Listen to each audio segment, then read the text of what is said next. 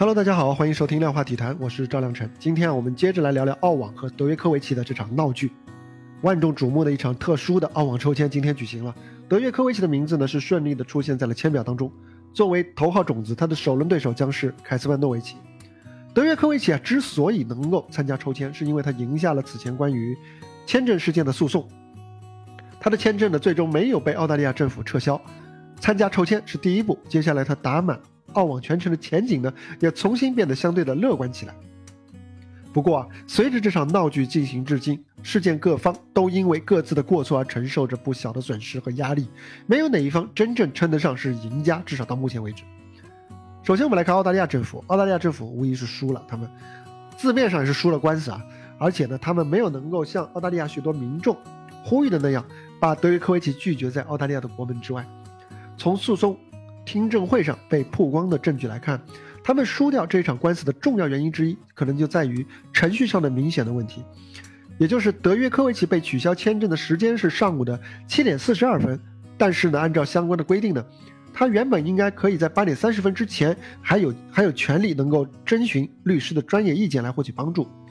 所以呢，小德的律师就抓住这一点穷追猛打啊，他认为提前下达的这么一个取消撤销签证的决定。是剥夺了小德合理合法的权利。除此之外呢，此前批准小德医学豁免的医学团队之一呢，是澳大利亚澳网举办地墨尔本所在的维多利亚州的卫生部门所指定的。所以呢，小德此番在入境当中遭遇的巨大的波折，很大程度上也是来自于澳大利亚官方的一种出尔反尔。所以呢，外界还有质疑声认为啊。呃，导致官方盖章的医学豁免为什么会变成无效呢？是因为澳大利亚民众在小德小德在这个社交媒体上宣布自己将参加澳网时，澳大利亚民众的不满，导致官方为了顺应这个舆论的呼声而临时变卦。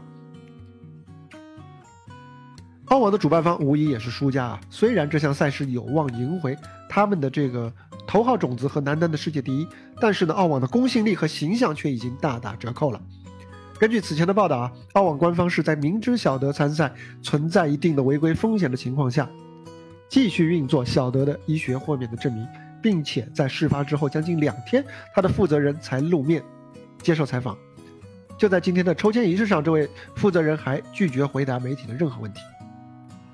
德约科维奇，我们接下来再回过头来说一下德约科维奇啊。他虽然赢得了诉讼，赢回了有效签证，不但已经顺利参加了今天的抽签，现在看来呢，他大概率也可以参加一月十七日开幕的澳网。但是，即便如此，小德仍然面临内忧外患。一方面啊，澳大利亚政府表示，澳移民事务部长正在考虑是否动用个人职权，再一次的撤销德约科维奇的签证。在法庭上，双方很可能还将有一番交锋。而小德自己的这个检测报告可能也将面临进一步的调查。之前啊，他在入境的时候没有如实填报自己的旅行信息，啊，虽然他已经做出了解释，说自己是让经纪人代为填报啊，而是经纪人填报失实了，他把锅全部都甩给了经纪人，并且呢，他自己也做出了解释和道歉，但是呢，他的说法仍然没有。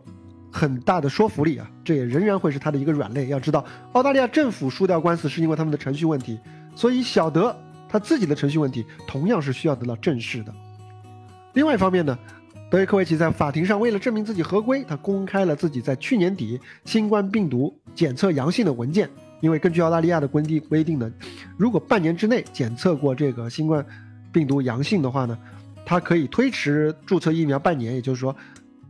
在澳网举行期间，小德是可以不用打疫苗的。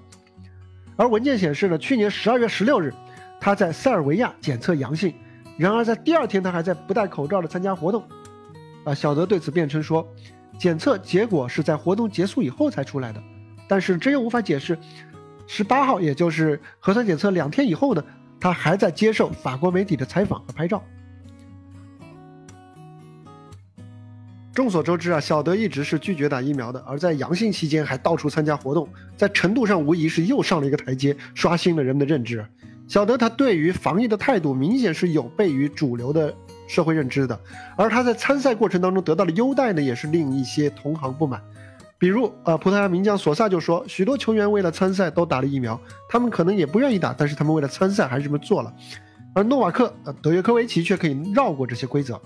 小德呢是拥有豪华律师团帮助他打官司，而同样持着医学豁免入境的另外一名球员呢，因为没有强大的法律援助，而选择了放弃比赛，打道回府。